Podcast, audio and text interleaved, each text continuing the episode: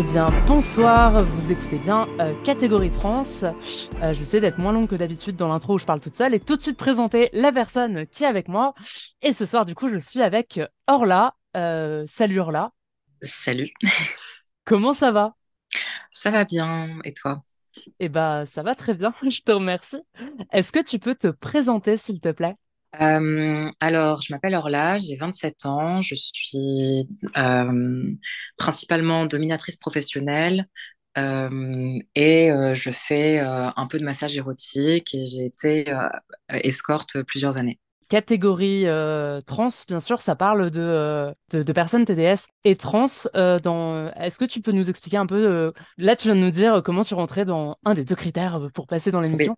Après, en vrai, si jamais tu veux pas trop rentrer dans les détails, c'est ok en fait. Hein, y a pas... Bah, après, je suis sur un podcast pour en parler, donc t'inquiète oui, pas. Bah, oui, à partir de là, je me doute que ça va. oui, donc moi je suis non-binaire. Ok. je me définirais plutôt comme agent. Euh, aujourd'hui. Dans ma vie privée, du coup, j'utilise des pronoms euh, neutres et masculins principalement, mais je suis pas dérangée par le féminin et c'est ce que j'utilise euh, dans le cadre du travail. Et je me suis identifiée comme un mec trans pendant quelques années auparavant, y compris quand j'étais escorte et bah, euh, ça peut permettre, euh, enfin, ça, ça va nous donner euh, plein de sujets de conversation super intéressants, tout ça.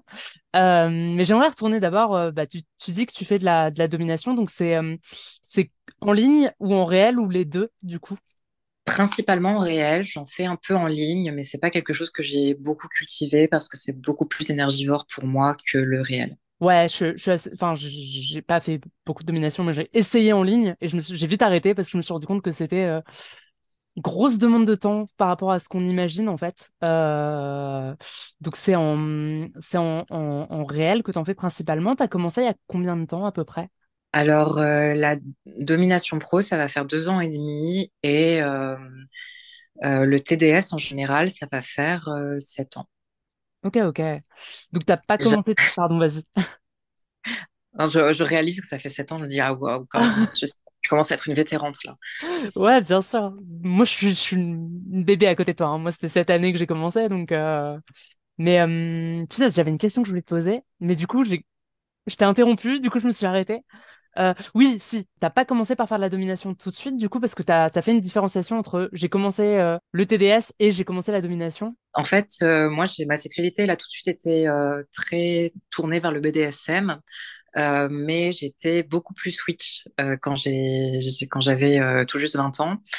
Et en fait ce, qui s'est passé c'est que je n'avais jamais couché avec un homme cisgenre avant de commencer le travail du sexe.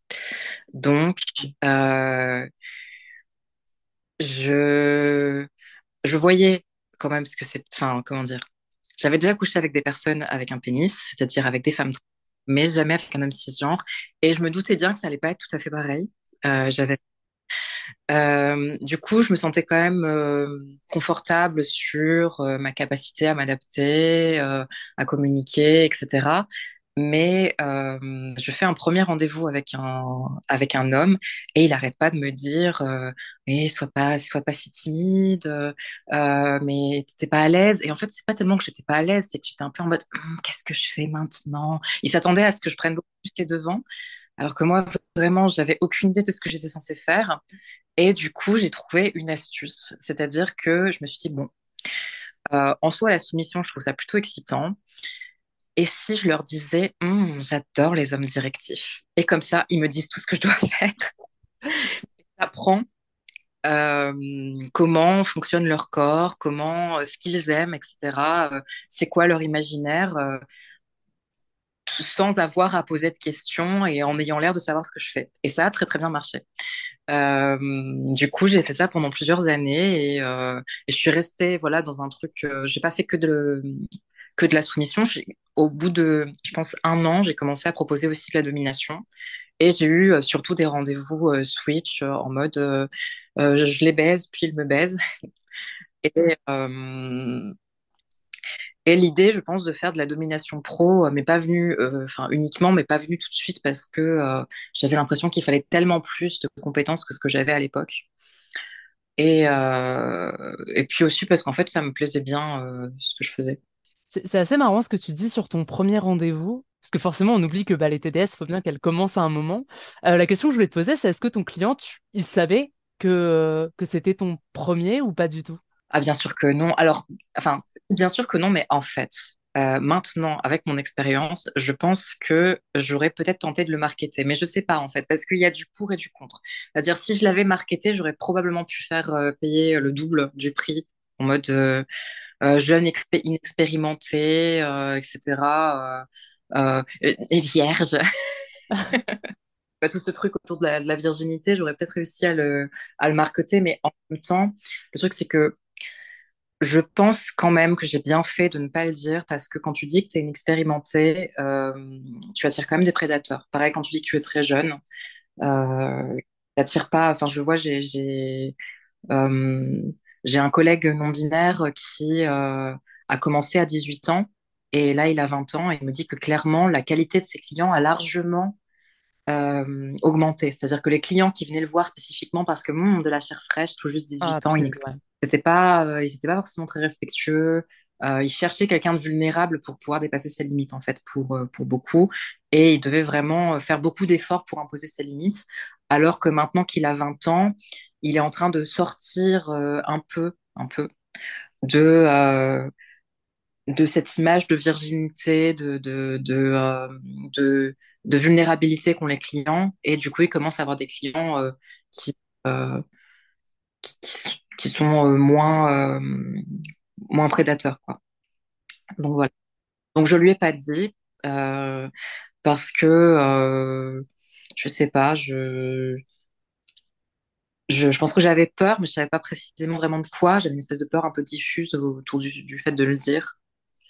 Non, mais je comprends. Et, euh, et d'un autre côté, tu sais, tu dis, euh, j'aurais pu le marketer, mais je pense que ça, tu peux, tu, tu penses à le faire que lorsque tu as un peu déjà des connaissances sur le sujet et des compétences et que tu t'y connais justement en qu'est-ce qui va être vendeur, qu'est-ce qui machin. Et je pense que lorsque c'est ton premier client, tu- tu- c'est pas possible de, à moins de connaître beaucoup de TDS avant qui t'ont vraiment bien briefé. euh. Ouais, je connaissais personne. Quand j'ai commencé, euh, j'avais quand même deux, trois astuces parce que ma petite amie était déjà sortie euh, avec euh, une et avec une dominatrice, donc elle savait un peu sur quel site s'inscrire, etc. Mais euh, j'avais vraiment aucune autre info en fait.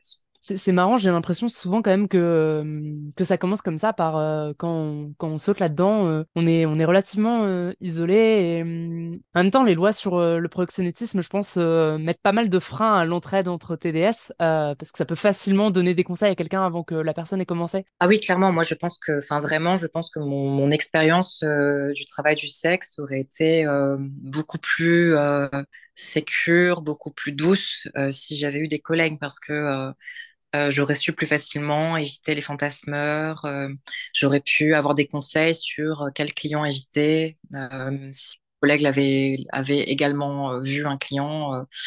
enfin voilà, j'aurais pu bénéficier de tout un tas de choses que je bénéficie maintenant en termes d'entraide. Et j'en aurais d'autant plus besoin que j'étais quand même pas mal jeune. Enfin, je veux dire, j'avais, je venais d'avoir 21 ans quand j'ai commencé, quoi. Et c'est euh, et en plus, voilà, j'étais totalement inexpérimentée. euh, euh, en termes de sexualité, en termes de même de rapport avec les hommes. Donc euh, c'est, enfin de sexualité. J'étais pas totalement inexpérimentée. J'étais expérimentée dans la sexualité hétérosexuelle parce que j'avais déjà eu euh, quelques, quand même pas mal de partenaires euh, qui n'étaient pas des hommes cis. Voilà. Oui, ça m'aurait, ça m'aurait pas mal aidé. J'ai l'impression que, euh, et tu me dis si jamais euh, ce que je dis et, te, met mal à l'aise ou quoi que ce soit, mais que malgré ton identité de genre, euh, t'as un peu vécu, enfin comme tu le dis toi-même, l'hétérosexualité euh, hyper normée à travers euh, le, le, TDS peut-être. Enfin, en gros, t'avais jusque-là jamais vécu euh, une relation avec un mec cis dans une espèce de norme hétérosexuelle et que là, pour la première fois, c'était dans cette situation-là que tu te, tu te retrouvais peut-être? Alors jamais, c'est un peu excessif parce que quand j'avais 15 ans, je suis sortie pendant six mois avec un garçon, mais euh, bah, on s'est roulé des patins quoi. Ok, ouais, d'accord. Ouais, bien sûr. Voilà. Donc euh, puis on avait 15 ans, c'est quand même différent les relations adolescentes. Euh, Mais euh, oui, plutôt oui. J'ai quand même, fait, moi, c'est vraiment ma porte. euh, c'est, c'est, euh, c'est- oui, c'est un peu mon, mon trou de serrure sur, sur l'hétérosexualité, tu vois. Parce que moi, c'est vrai que dans ma, dans ma vie privée, vraiment, je pense que des mecs cis j'en ai peut-être deux dans mon entourage. Et ça a toujours été un peu le cas, en fait. Euh, j'avais souvent des groupes d'amis où il y avait principalement des femmes et des personnes non binaires et euh, éventuellement de temps en temps un mec bi euh, qui préfère traîner avec des filles. Et voilà, enfin, même euh, finalement, euh, même au collège, au lycée, euh, je fréquentais pas tant, de garçons que ça, en fait. De manière générale, c'était un, contact, euh, enfin, t'avais pas trop de contact avec les mecs cis de manière générale avant, en fait. Euh, donc, ça a été un peu. euh, Contact intime, rapproché, proche. Donc, euh, voilà, je, je... à l'école, on était bien obligé d'en fréquenter, mais un peu de loin quand même. Ouais, bien sûr. Question que je voulais te poser, c'est notamment par rapport à ton, à ton rôle de, bah, de dominatrice dans tout ça. C'est, euh, j'ai l'impression que dans le TDS, souvent, il y a quand même un, un jeu de personnages. Euh, on, on- on joue un rôle auprès des clients. Et j'ai l'impression que c'est encore plus marqué quand tu joues un rôle de, de dominatrice, non? Ça dépend. Euh, moi, je sais pas si est-ce que je joue plus un rôle en tant que dominate qu'en tant qu'escorte? Je crois pas. Je pense que je montre différemment de moi-même en fait. Euh. Les facettes de moi-même que je montre en, tant qu'escorte sont pas vraiment les mêmes que celles que je montre en tant que domina. Euh, mais ça reste des facettes de moi qui, qui existent en dehors de ce travail quand même, qui sont juste. euh, on va dire que c'est plus comme si je prenais une partie de moi et pas euh, moi dans mon entièreté, avec toutes mes facettes, celles que mes proches peuvent, peuvent me voir. Je prenais, je prenais une partie de moi et je tourne, je marquais, je mettais tous les curseurs sur 100, tu vois. C'est-à-dire que euh, je, je sais pas comment dire. Euh, oui, j'amplifie des traits de caractère qui sont déjà présents chez moi au quotidien. Ouais, ok.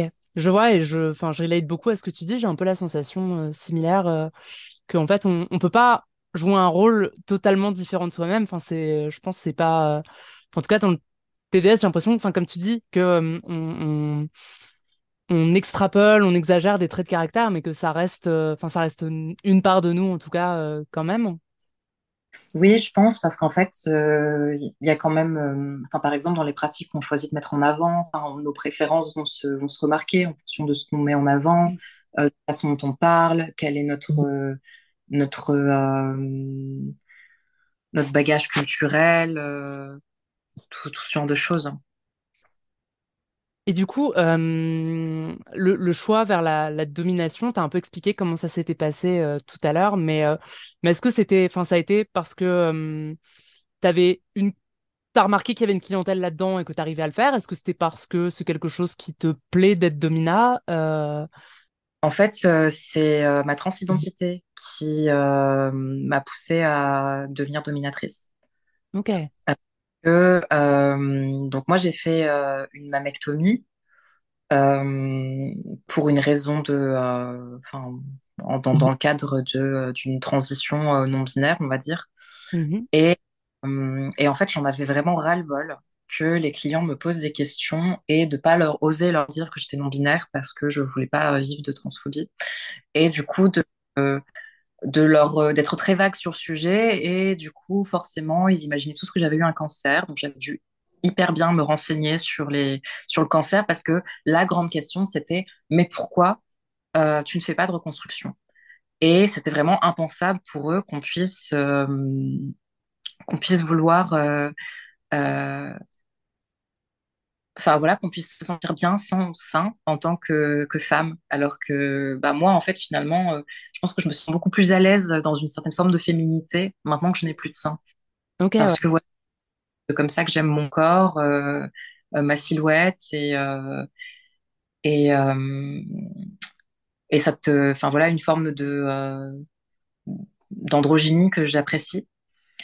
Et, euh, et du coup, c'est vrai que c'était euh, hyper déprimant de parler de cancer. Puis je comprends pas comment ils ont pu croire que c'était un sujet de conversation euh, adapté et sexy juste avant de baiser, en fait.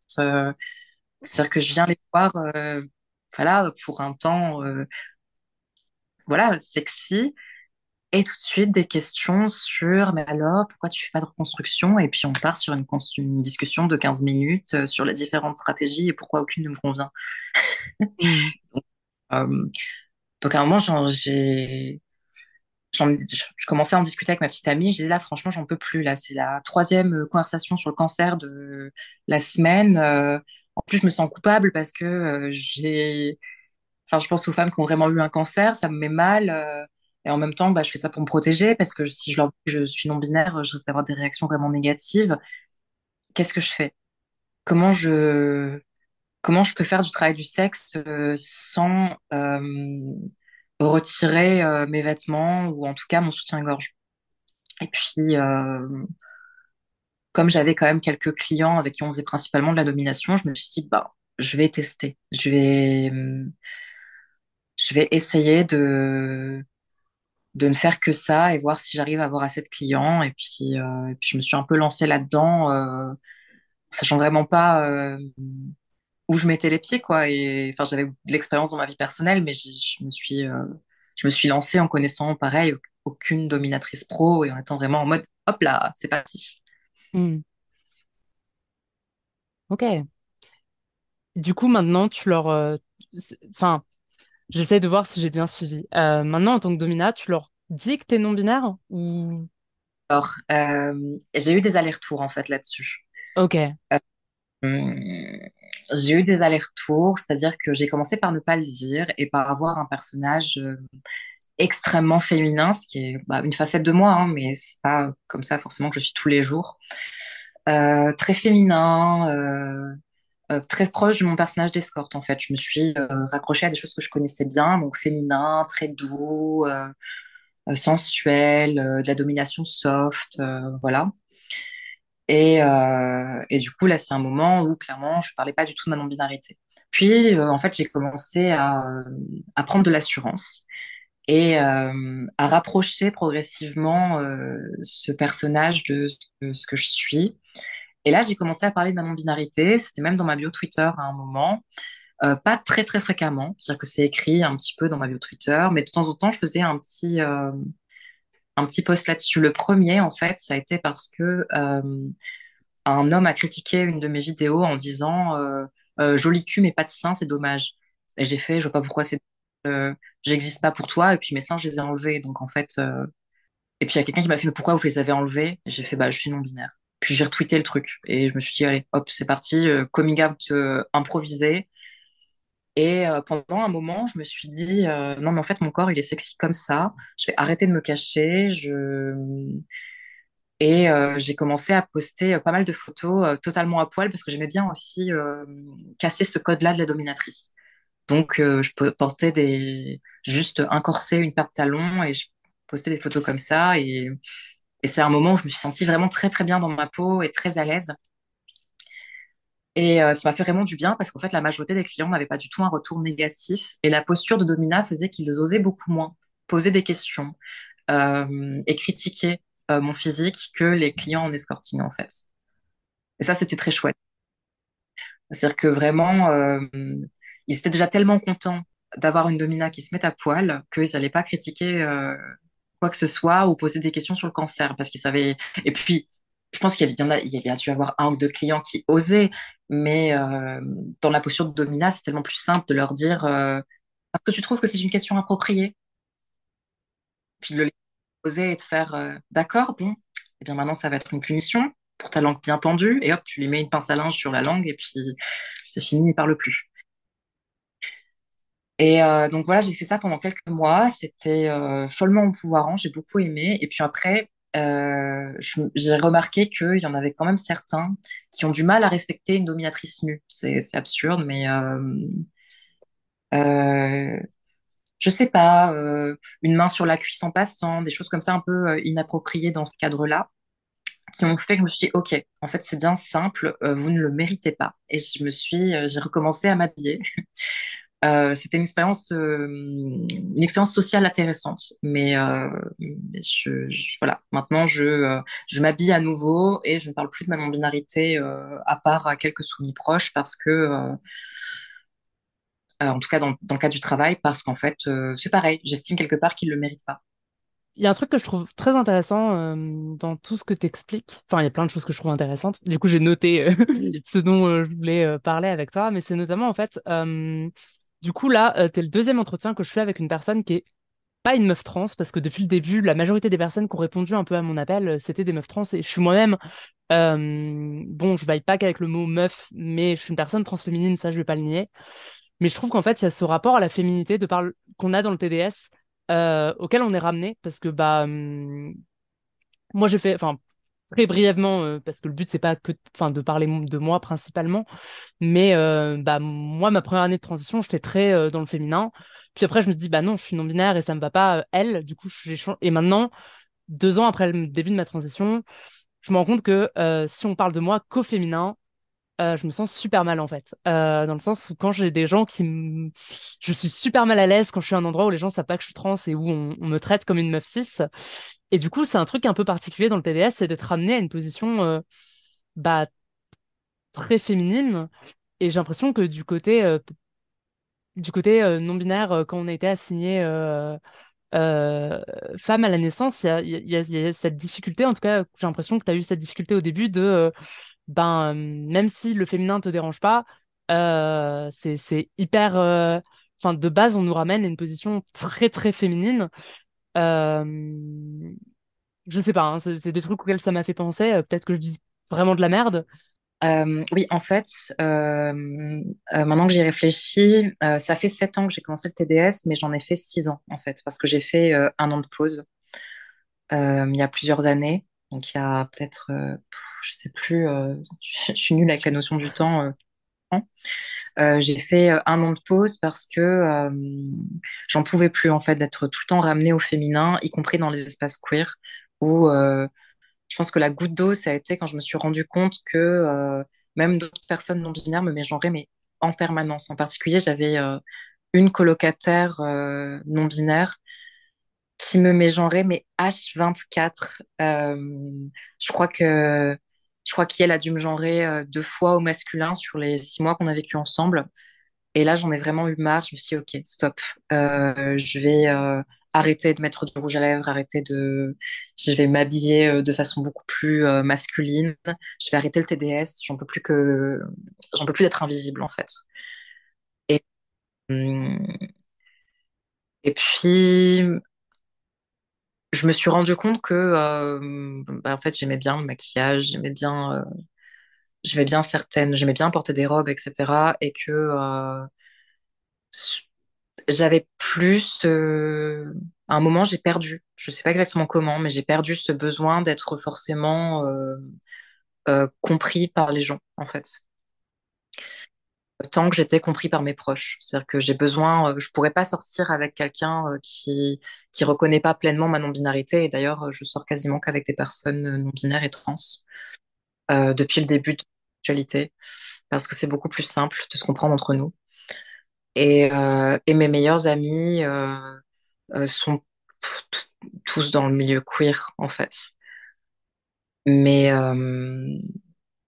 mais en tout cas, voilà, dans le reste de ma vie, j'ai plus ce, besoin d'être euh, d'être vue et compris, euh, y compris, voilà, si je vais en soirée et que les gens pensent que je suis une femme, euh, en fait, je vais pas leur forcément leur donner mes pronoms ou je me suis, je sais pas, j'ai gagné une espèce de paix intérieure là-dessus, ou peut-être de lassitude, je sais pas exactement lequel des deux.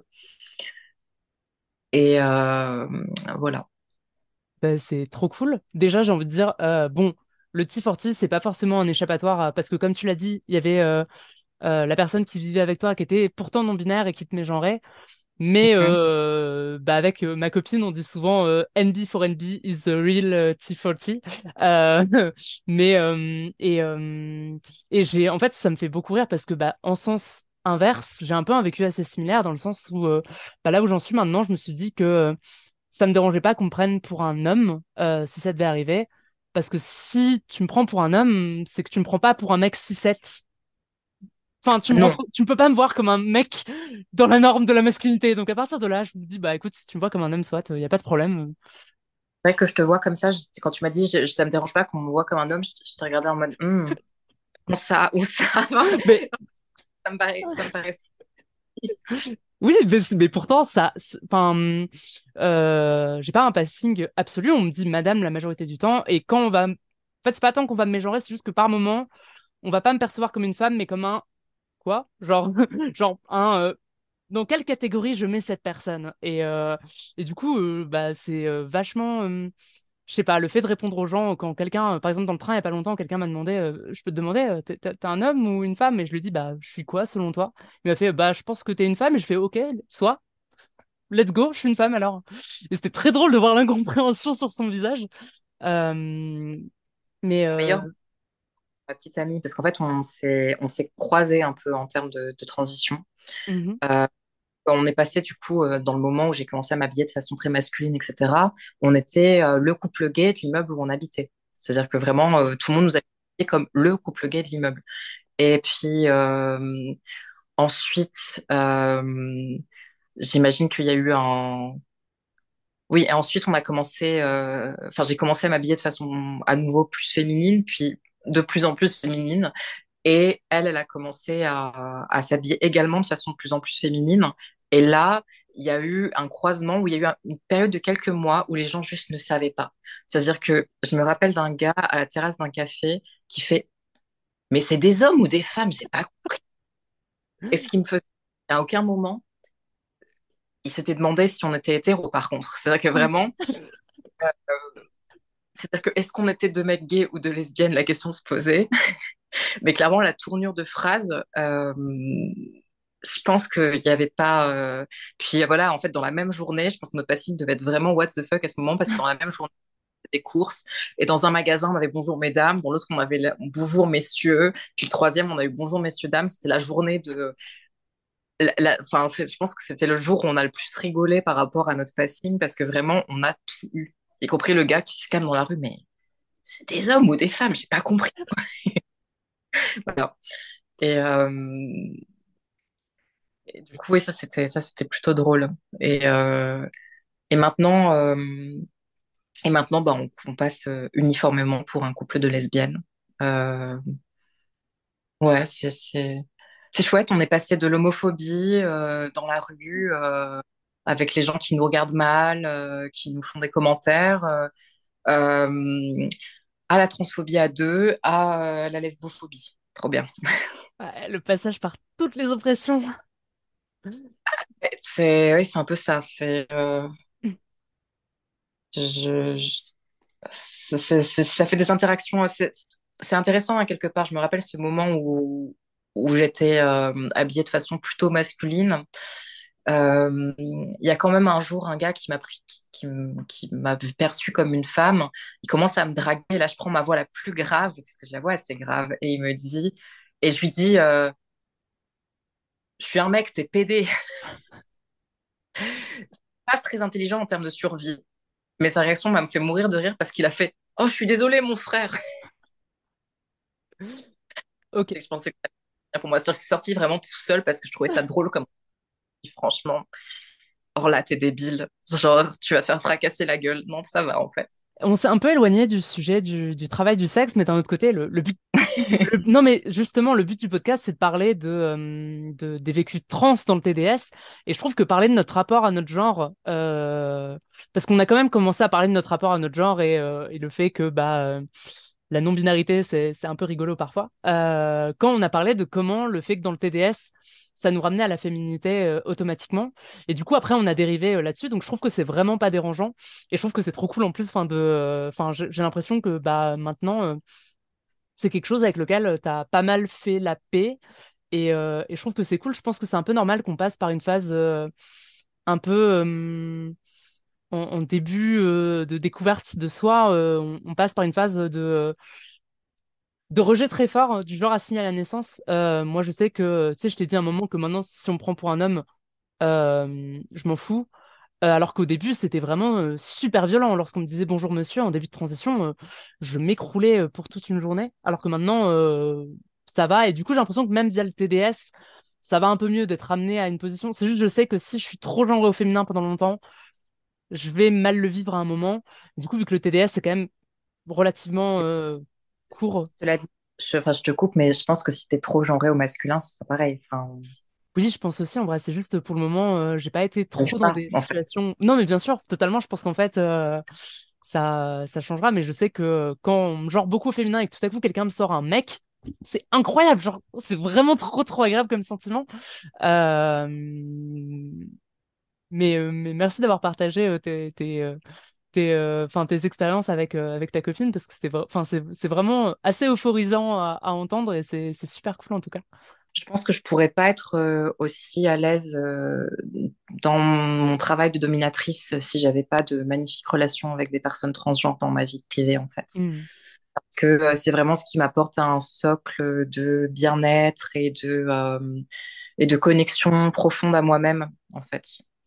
Et, euh, et ce qui me permet d'être euh, suffisamment bien avec moi, avec mon identité de genre, pour pouvoir euh, être dans un rôle extrêmement féminin euh, dans le cadre du travail.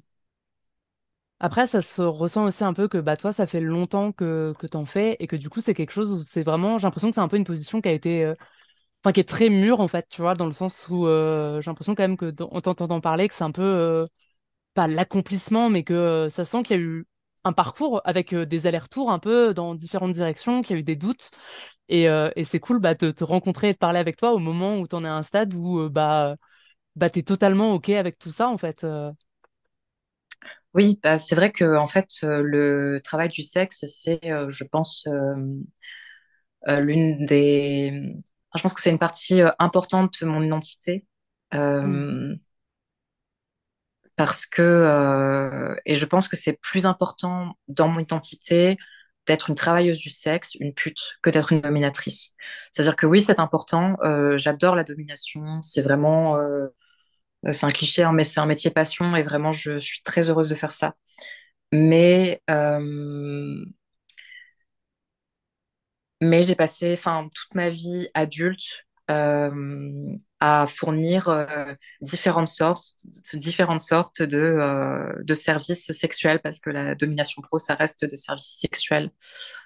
Et, euh, voilà, j'éprouve une, profonde solidarité envers les collègues et je pense que ça et mes rapports avec d'autres personnes trans, euh, c'est les, c'est vraiment les choses les plus importantes dans ma vie en fait. Et un côté que je trouve très bien, euh, enfin très cool dans cette conversation, c'est notamment, enfin rien que là, tu viens de dire que c'était quelque chose, euh, c'était un métier passion. Et, euh, et je trouve que de t'entendre, ça brise un peu le mythe qu'on peut avoir de, bah, la pute, elle est malheureuse, tu vois. La pute, c'est quelqu'un qui a une vie très difficile, qui vit mal sa situation. Et je dis pas que c'est pas forcément tout le temps facile pour toi ou que c'est facile tout court et qu'il n'y a pas des moments difficiles. Mais, euh, mais en t'entendant, j'ai quand même l'impression que t'es, t'es relativement épanoui euh, dans ta vie et dans ce que tu fais. Alors en fait, il y a deux mythes. Euh, Il y a celui de la pute malheureuse et il y a celui de l'escorte de luxe qui, à mon avis, s'adapte aussi à la dominatrice puisque les, gens nous voient quand même comme une forme spécifique de travail du sexe. Moi, je suis pas d'accord avec ça. Enfin, dans le sens où en fait, comment dire, euh, par exemple, les clients parfois, ils sont en mode, oh oui, maîtresse, je suis votre petite pute. Et je suis en mode, ben non. Enfin, je veux dire, je t'ai pas payé. D'où, je te payerai? C'est, c'est, toi qui m'as payé, donc en fait, c'est moi la pute. Non, toi, t'es une salope en devenir. C'est, tout. Ok, j'avais pas con- conscience, euh, mais en fait c'est logique quand tu le dis qu'il y a le, qu'il y a ce côté qu'il y a deux types de TDS. Il y a les TDS euh, vraiment qui subissent leur situation, qui sont dans la misère, et les TDS de luxe qui vivent pas la même chose que les autres et qui sont euh, épanouies parce qu'elles auraient accès à une situation euh, privilégiée en fait. euh. mais mais D'ailleurs, c'est l'argument des abolitionnistes, hein, quand, quand on parle de son travail et qu'on dit que on l'a choisi, en tout cas que c'est la meilleure option pour nous, parce que voilà, choisir, est-ce qu'on choisit de travailler? Non, moi, si je pouvais, je travaillerais pas, c'est clair. J'aurais peut-être deux soumis dans ma vie, mais je, je, je passerais surtout, mon- surtout mon temps à lire et à baiser avec ma copine. hein. Enfin, je veux dire, et avec d'autres personnes aussi, mais, euh, mais enfin, des personnes trans, en fait. Enfin, je... oui, bien sûr. je veux dire, voilà, je, je, je passerai pas autant de temps dans ma vie avec des hommes, euh, avec des hommes cis, euh, même si nos rapports sont chouettes dans, dans, ce, dans le cadre du travail pour la plupart. Je passerai pas autant de temps avec eux si c'était pas rémunéré. Et oui, je- ma vie serait totalement différente, mais c'est le cas de la majorité des gens. Enfin, qui serait vraiment, qui, qui, qui serait DRH, euh, si, euh, si- parce qu'on parle toujours des caissières et, des, et bien sûr que les caissières elles choisissent pas, mais vraiment il y a beaucoup de directrices des ressources humaines euh, si on leur donnait euh, leur salaire mensuel euh, qui qui iraient pas euh, cultiver un potager, lire des bouquins, se faire baiser, flâner et juste je sais pas faire des tartes aux pommes. Enfin enfin je veux dire voilà quel que soit ton que soit ton salaire euh, si quelqu'un te donnait ce salaire euh, comme ça en un claquement de doigts, mais tu ne bosserais pas. Enfin, on- évidemment que non. Et en fait, oui, il y a le, on y a ce cliché des, des, enfin voilà, les abolitionnistes, ça nous disent que euh, on est des, on est des sales privilégiés, mais c'est pas vrai. Enfin, je veux dire, euh, c'est pas parce que j'ai choisi ce travail que et que c'est la meilleure option pour moi que je suis une saleté de privilégié en fait. Et Mm. euh, je veux dire, il y a eu des mois difficiles. Euh, j'ai tout simplement, déjà, j'ai eu beaucoup de problèmes de santé. Et euh, il y a eu des moments où euh, je payais à peine mon loyer en fait parce que je pouvais pas travailler beaucoup et qu'on n'a pas de sécurité sociale. Et en fait aussi avec mon niveau de d'études parce que moi je j'ai euh, pas de pas de diplôme. Je suis en cours là je suis en reprise d'études mais j'ai pas de diplôme euh, je, je n'avais pas accès à des métiers euh, euh, compatibles avec ma santé.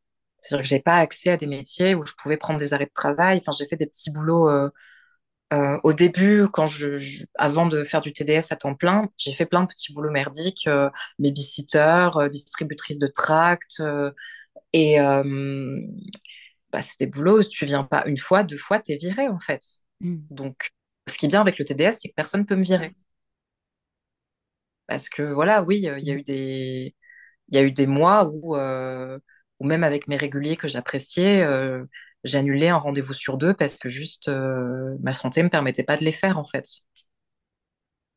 Et voilà, et du coup, du coup, je le vis bien et pour autant, pour autant, j'ai quand même eu des, des périodes de, de précarité quoi. Ça, ça a vraiment dépendu de ma santé en fait. Ok. Je trouve ça vraiment super cool, euh, tout le discours que tu viens de nous tenir, notamment quand tu as fait le parallèle avec bah, le monde du travail euh, tel qu'il est et de, bah, en fait, tout le monde, effectivement, comme tu le dis, euh, si on proposait un salaire à vie, le prendrait et c'est pas spécifique au, au TDS, en fait. Et euh, je sais pas, je qui, ça. euh, Pardon, vas-y. ceux qui le prendraient pas, c'est ceux qui ont, euh, qui portent au nu la valeur travail. Bah, qu'ils s'esquintent au travail s'ils ont envie, hein. Mais euh, pff, moi, c'est pas, euh, c'est pas une valeur absolue pour moi le travail. Hein, euh, c'est- voilà. Mais tu vois, enfin, moi, le TDS, je dis souvent que c'est pas un truc dans lequel je m'épanouis beaucoup et c'est pas une activité que j'apprécie faire. Par contre, c'est sûr et certain que je préfère largement ça à avoir un taf étudiant euh, avec un supérieur qui me gueulerait dessus, à devoir... Enfin, pour moi, ce serait l'angoisse totale. Et malgré le fait que bah, je vis pas hyper bien le TDS, je préfère largement le contrôle que ça me donne. Alors peut-être que c'est dû au fait que euh, je le fais d'une manière, je sais pas si c'est privilégié ou quoi que ce soit, et que, mais, mais en tout cas, j'y trouve un contrôle que j'aurais pas dans d'autres situations. Et du coup, malgré les désavantages que ça a, je préfère largement faire ça. Euh, Mm. Bah, en fait, euh, ça, c'est un discours que j'entends quand même beaucoup de collègues tenir, et quelle que soit leur rémunération, en fait, quelles que soient leurs conditions de travail. C'est-à-dire que euh, c'est, c'est-à-dire que en, enfin là, justement, j'y réfléchissais, je me disais, est-ce que c'est si vrai que ça que tu ferais plus de TDS euh, si on te donnait euh, de l'argent comme ça en un claquement de doigts? Et en fait, je crois que j'en ferais moins, mais que j'en ferais toujours probablement, en fait, parce que je réfléchissais au fait que euh, j'aime bien ce cadre que ça donne. C'est-à-dire que hum, oui, en fait, j'aime certaines relations avec des soumis, vraiment, euh, c'est des relations qui sont euh, hyper épanouissantes pour moi. Mais euh, l'argent permet de donner un cadre clair que j'aime vraiment beaucoup, en fait. Et, euh, et du coup, d'expérimenter des choses. Et en fait, j'ai l'impression d'apprendre en permanence dans ce travail. Euh, Je pense que c'est Enfin, en fait, l'escorting, j'aimais bien et ça m'a appris beaucoup de choses. Par exemple, je suis vraiment meilleure en mondanité et en conversation grâce à ça. Euh, j'étais très très nulle en small talk en fait au début. Euh, maintenant, ça va. J'ai fini par apprendre. Et, euh, mais la domination, en fait, il y a tellement de pratiques différentes que ça me permet vraiment de... Enfin, en fait, c'est vrai que c'est très épanouissant et ça, ça ouvre mes perspectives, en fait, parce que, comme je le disais par rapport à l'escorting au début, la sexualité des mecs n'est vraiment... Et du coup, leur soumission n'est pas la même que celle des personnes queer.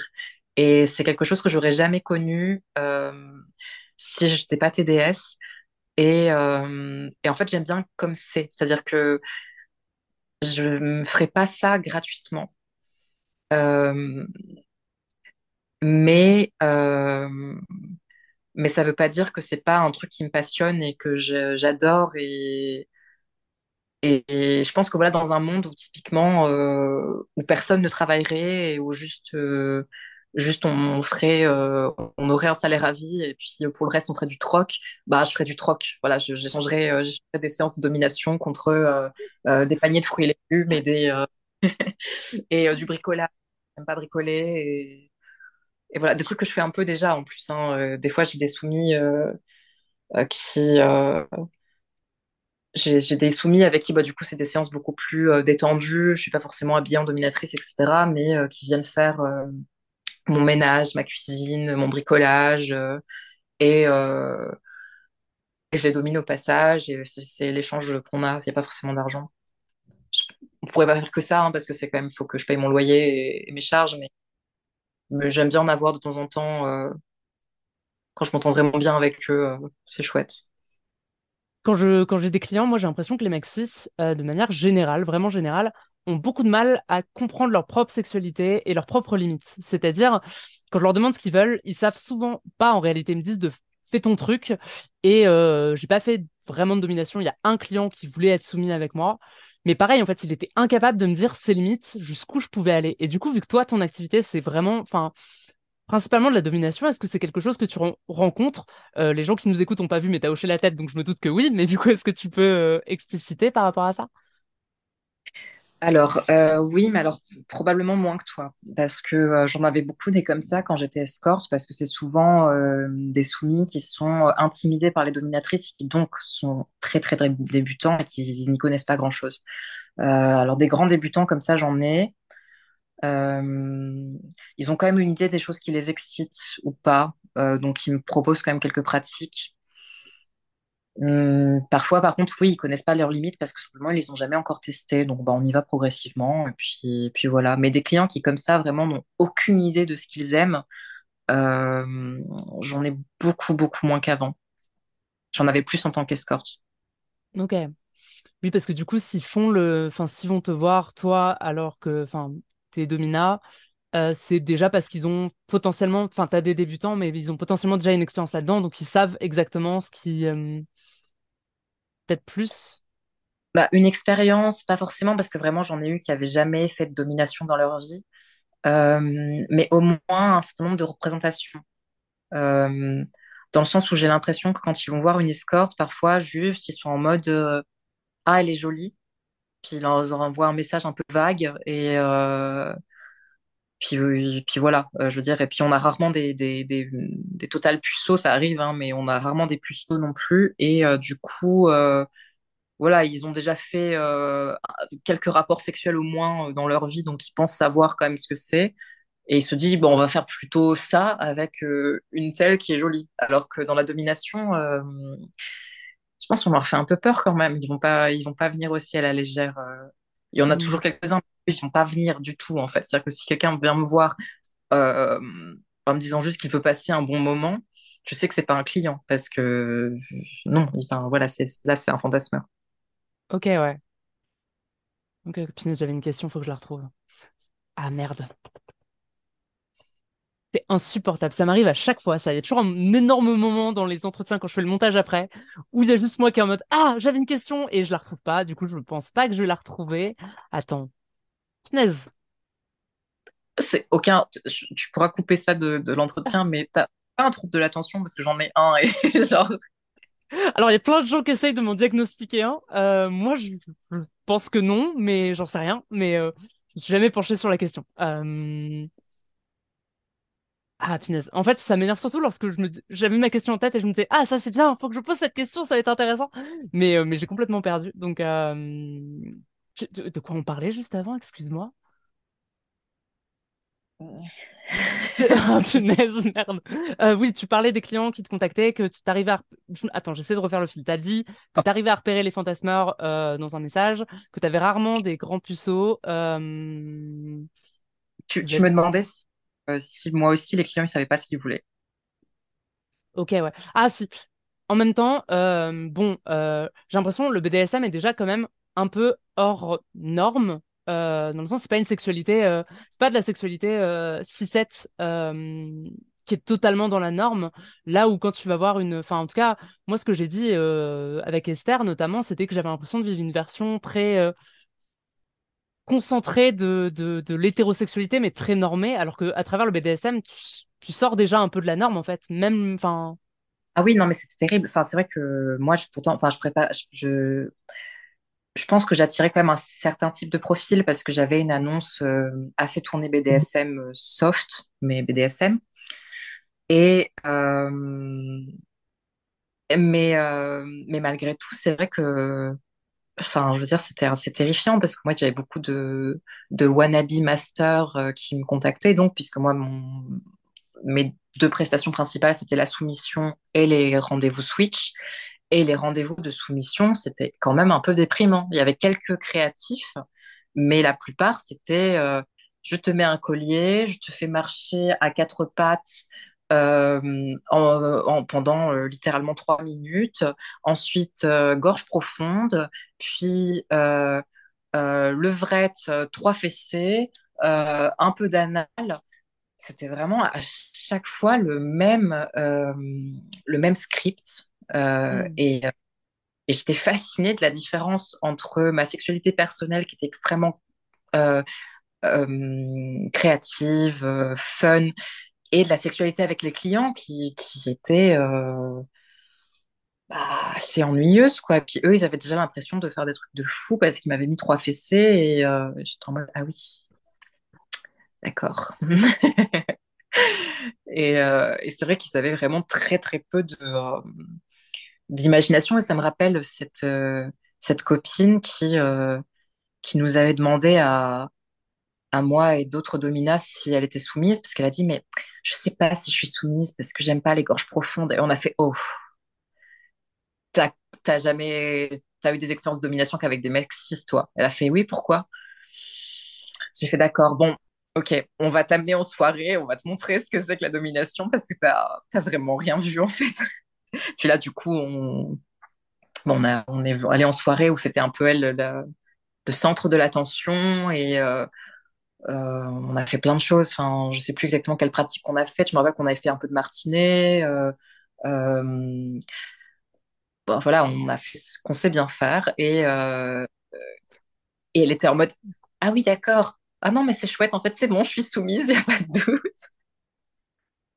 Est-ce qu'il y a aussi ce truc avec les, les, les, les, cis, moi souvent, euh, et euh, bon, c'est peut-être un peu de l'ardite avec ce que j'ai dit dans d'autres entretiens, mais bref, j'ai l'impression que euh, les mecs sont très... euh, en fait, leur vision de la sexualité, c'est énormément lié au porno, et que c'est pour ça que c'est très scripté avec eux, parce que vraiment, ils vont s'attendre à ce qu'on fasse plein de choses qu'ils ont vues dans des pornos.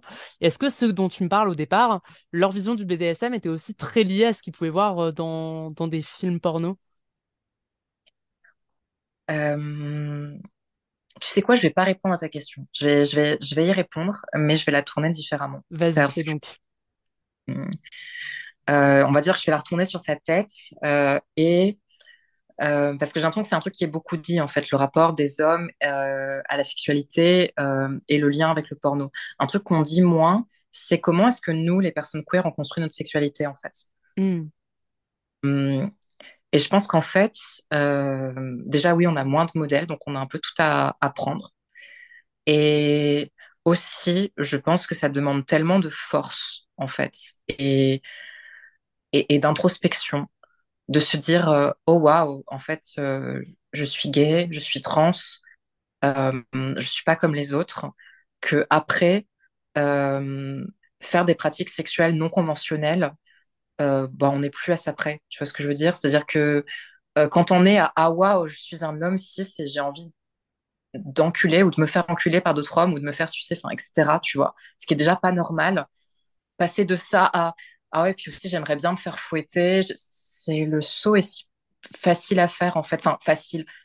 Il est beaucoup plus facile que le premier. Et du coup, euh, du coup, ça, ouais, je pense que c'est pour ça que dans la communauté queer, on est quand même beaucoup plus euh, euh, expert, je dirais, en BDSM que, euh, enfin vraiment, moi, je pense que les meilleurs, euh, je pense que les meilleurs DOM sont queer, euh, très honnêtement. Euh, en tout cas, euh, bon après il y a les pros, mais en tout cas, je dirais que en dehors des professionnels, je pense vraiment que les meilleurs DOM sont queer.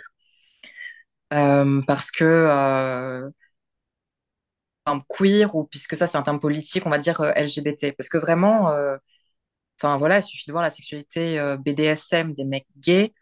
Il y a une variété de pratiques, euh, une... alors oui, c'est très euh, phallocentré, mais il y a aussi tellement d'autres choses et c'est tellement hard ce qu'ils peuvent faire et vraiment c'est très différent des petits clubs libertins à la sauce BDSM qu'on peut avoir, hein, où vraiment ça s'attache deux minutes sur une croix de Saint-André, trois coups de fouet, trois, trois de fessée et après ça, baisse de la façon la plus classique possible, euh, sauf que euh, Madame a un collier quoi.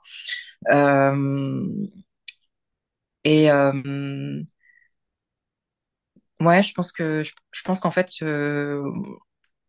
c'est dur en fait quand même d'être d'être LGBT, mais on a cette chance-là quand même de pouvoir se construire en dehors de beaucoup de cadres.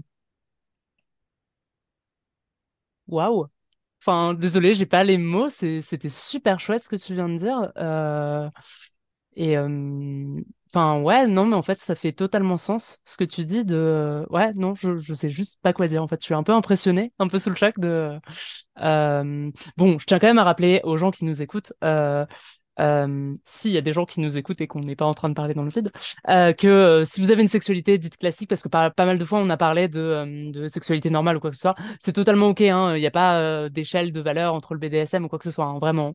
Mais et je pense que je pense que la sexualité queer, on peut pas dire que c'est classique de toutes les oui, façons. Alors oui, les bien personnes qui sont bien sûr, mais en fait là je parle de BDSM, mais quand je dis une sexualité qui est pas classique, enfin là je tourne sur le BDSM parce que c'est mon Ouais, bien métier, que ce sûr, soit. Mais en fait quand je dis une sexualité, euh, enfin je veux dire quand je gère une sexualité euh, qui est pas classique, c'est que euh, vraiment, je, je connais aucune personne LGBT qui soit sur dont la sexualité ressemble au porno, en fait. Qu'elle Ouais, soit, soit du porno euh, hétéro ou même du porno lesbien, en fait, euh, ou, ou même du porno gay, en fait. Enfin, je veux dire, euh, comme le porno, il est quand même un peu, quel qu'il soit, toujours tourné vers les mecs hétéros, bah, en fait, notre, euh, notre sexualité, elle déborde toujours de ce cadre-là, je trouve. Euh, peut-être qu'il y a des exceptions et c'est vraiment pas une critique des gens qui sont cette exception parce que de toutes les façons, euh, faire de la sexualité qui n'est pas hétérosexuelle, c'est déjà extrêmement, extrêmement créatif parce que, enfin, je veux dire, tu... parce que déjà, il faut avoir l'idée de le faire en fait. C'est rien que ça. En fait, c'est exactement ça. Déjà, il faut avoir l'idée de le faire. C'est-à-dire que moi, quand j'ai découvert que je pouvais être attirée par les femmes, j'étais en mode, mais mais qu'est-ce que c'est que ça? Enfin, je veux dire je, c'est pas possible. Enfin, je, je sais que maintenant on est dans une époque, enfin, ma, ma, ma petite sœur, elle est bisexuelle. Euh, ça a été hyper facile pour elle de se rendre compte euh, parce que euh, regardait euh, Sex Education et je sais pas combien de séries où il y a des personnes bi et tout ça. Alors, moi, j'ai l'impression d'être vieux maintenant parce que euh, j'ai presque 30 ans et quand j'étais jeune, il n'y avait pas ça en fait. Et du coup, c'était vraiment, ok, d'accord, je, je, pouvais même pas imaginer en fait avoir une relation sexuelle avec une femme tellement ça me paraissait euh, et à quoi ça pouvait ressembler tellement euh, ça me paraissait en dehors de ce monde quoi. Du coup voilà, moi je trouve que je trouve qu'on est je trouve que c'est toujours courageux euh, même quand on est dans un enfin en, particulier euh, quand on est dans un dans des, endroits du monde où, c'est interdit mais en fait même quand c'est pas interdit, il y a quand même un tabou social énorme dessus et euh, avoir le courage de d'assumer sa, sa sexualité, oui, ça demande, ça demande beaucoup de force. Et en soi, euh, je dirais que même si c'est pas, je trouve pas que ce soit aussi intense, mais moi, j'ai quand même un, certain respect pour mes clients, pour justement ce courage-là, ce courage de se dire, OK, ma sexualité, elle n'est pas normale, mais je vais quand même la vivre. C'est-à-dire que pour un mec, euh, c'est pas du tout le même stigmate, c'est pas du tout la même intensité, mais euh, pour un, un homme cisgenre, euh, euh, se dire euh, qu'il a envie d'être enculé, même si c'est par une femme ou par quelqu'un qui l'identifie comme une femme, c'est quand même pas simple. hein. Je veux dire, j'ai connu des clients qui avaient largué parce qu'ils avaient osé émettre la possibilité que, est-ce que peut-être, chérie, un jour, tu pourrais pas mettre un doigt dans le cul, mais ça va pas, t'es pédé. Non, mais tu vas me tromper avec des hommes et hop, largué. C'est, les m'avait assez traumatisé. Ça, ça m'étonne pas et t'as raison en fait. Et, euh, et euh, moi j'ai vécu une, majeure partie de ma vie encore aujourd'hui euh, parce que ma transition c'est tout récent en tant que en tant que mec cis, mais même avant que je me rende compte que j'étais trans, euh, mes mes attirances sexuelles et ce que je voulais faire de ma sexualité ne rentraient pas dans la norme de ce qu'un mec cis dans la norme, dans la vision très normée, euh, était censé faire. Et je me souviens de, avant même que la transidentité rentre en question, que c'était quelque chose euh, qui me faisait très peur et qui me terrorisait. dont, euh, enfin, enfin, je trouve que tu as raison dans ce que tu dis, que même de la part des Maxis, ça demande un, énorme courage. Et je veux juste te dire, avant de te laisser rebondir, euh, je pense qu'on s'approche un peu de la, de la fin de l'entretien parce que, comme je le dis souvent, j'aime bien que ce soit des, des formats euh, pas trop trop longs, mais que euh, bah, bah, cet entretien me rend vraiment heureux de faire ce, podcast parce que je trouve cette conversation ouf. Euh, je trouve ça, enfin, je trouve que les discours que tu as tenus au cours de, de, de, de, de cette discussion qu'on a eue, enfin, moi, ça m'a mis vraiment de très très bonne humeur. Euh, pour te dire, j'étais, j'étais vraiment pas bien. J'ai failli annuler euh, l'entretien parce que j'étais vraiment très très mal avant qu'on commence. Et là, je, je sais pas, j'ai juste envie de, enfin, bon, après, je, je, je, je suis une éponge à émotion, mais je, je sais pas, j'ai un sentiment de, de vraiment de Waouh, c'est c'est positif ce qui s'en dégage. Et du coup, je suis contente de le faire parce que je me dis, cette conversation qu'on a eue, d'autres personnes vont pouvoir l'entendre et vont pouvoir entendre tout ce que tu m'as dit, qui est vraiment super chouette et qui est vraiment super important et que tu dis très bien d'ailleurs. Euh, donc, euh, bah, merci beaucoup euh, à toi pour. Oh, bah, moi, ça me fait toujours, enfin, tu sais, moi, je suis, je dirais que j'ai eu un peu de mal à être synthétique parce qu'en fait, la, la sexualité, c'est vraiment un sujet qui me passionne, donc il faut pas me, faut pas me lancer dessus. Mais au cas, c'est le bon endroit pour, je pense.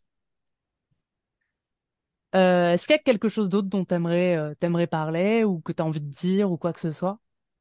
Réfléchis. Hum,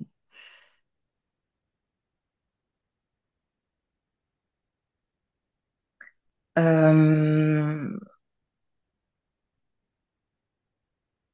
oui, euh, bah, pff, je pense que c'est évident euh, que dans, c'est c'est évident euh, euh, euh, quand j'en, euh, enfin, c'est évident euh, quand on m'écoute, mais euh, j'ai quand même, euh, je pense que j'ai quand même de la chance sur certains aspects euh, dans mon dans ma pratique de, du travail du sexe, euh, notamment le fait d'être euh, blanc et mince. Je pense que ça m'aide aussi à avoir une euh, une euh, une expérience positive euh, globalement, Enfin, avec des hauts et des bas. hein. Je veux dire, j'ai été quand même euh, j'ai été agressée euh, deux fois par un client. euh, euh, j'ai eu Et puis voilà, des clients qui n'ont pas respecté mes limites, que ce soit en domination ou en escorting, c'est arrivé. Tout n'a pas, enfin voilà, tout tout n'a pas été rose, même si je- le bilan que j'en tire, il est principalement positif. Mais clairement, en fait, s'il y a d'autres TDS qui nous écoutent et qui, elles, n'ont pas une, ou, voilà, ils n'ont pas une, une expérience positive, euh, c'est jamais de votre faute, en fait. C'est jamais de votre faute et, euh, euh, et voilà, euh, c'est parce que j'ai discuté récemment avec un collègue qui me disait, ah mais toi t'es tellement pro, euh, t'es une meilleure domina que moi, etc. euh, T'as plus de matériel, etc. Mais je dis mais en fait tu sais, enfin, euh, on est enfin, faut, je, moi, je, le monde nous, hiérarchise et nous divise, et moi, je veux pas le faire. Euh, on est, on est tous des putes, euh, quelle que soit notre expérience, et, et voilà, euh, et quelle que soit la façon dont on vit, et euh, on a autant le droit de partager nos expériences euh, si on a une expérience extrêmement négative ou extrêmement positive ou mitigée. Et euh, faut pas avoir euh, faut pas avoir peur de le faire, en tout cas entre nous. Je comprends bien qu'il a peur de l'extérieur, mais ce que je veux dire, c'est que euh, voilà, s'il y a une collègue qui m'écoute et qui veut discuter, mes DM sont, sont ouverts et, et je juge jamais le vécu des autres. Voilà. Mm. Et je pense, euh, dans la plus, pas mal d'entretiens, il y a un sujet qui est revenu, c'est euh, le besoin d'entraide communautaire. Et euh, toi-même, tu as dit, t'as dit qu'au début, ça avait manqué. Et je pense, parce qu'effectivement, la majorité des personnes qui, qui écoutent le podcast, c'est des personnes TDS. Donc vraiment, n'hésitez pas à, à, à, à, à parler à d'autres personnes TDS, là, comme euh, Orla vient de le dire, euh, bah, il est d'accord pour, euh, pour que vous lui envoyez des MP. Je le suis aussi, enfin vraiment, il y a, y a des espaces Discord, des choses comme ça qui existent. N'hésitez pas à les rejoindre, restez pas seul là-dedans. et, et je trouve bah, le message d'Orla hyper important, encore une fois, comme beaucoup de messages que tu as dit ce soir. Faut que j'arrête de te jeter des fleurs après parce que tu vas prendre la grosse tête après. Mais C'est mon métier de me faire jeter des fleurs, donc je suis immunisée. ok, bien envoyé. Euh, bah, je te remercie beaucoup en tout cas pour, euh, pour ta participation, euh, pour, pour tout ce que tu as dit. Euh, Ouais, merci. Désolé, longue formulation pour juste dire merci. Bah, merci à toi, c'était très chouette comme conversation. Et bah, bonne soirée à, à, bah, à vous qui nous écoutez. prenez soin de vous et, et à une prochaine.